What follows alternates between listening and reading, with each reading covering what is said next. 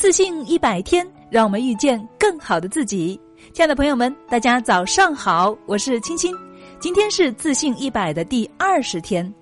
哈佛大学企业管理硕士、杨百翰大学博士史蒂芬·科维所著的《高效能人士的七个习惯》这本书，被誉为一本能够改变你命运的奇书，曾经影响成千上万的个人及企业。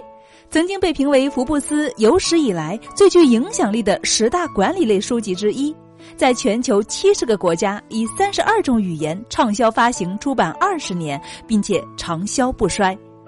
这是怎样的七个习惯呢？为何会有如此大的魅力呢？这七个习惯分别是：习惯一，积极主动。为自己过去、现在和未来的行为负责，并依据原则和价值观，而不是根据情绪和外在环境来下决定。习惯二：以始为终，所有事物都经过两次创造，先是在脑海里酝酿，其次才是实质的创造。习惯三：要事第一，根据你的目标、愿景、价值观及要事处理顺序来安排和组织时间。习惯四：双赢思维。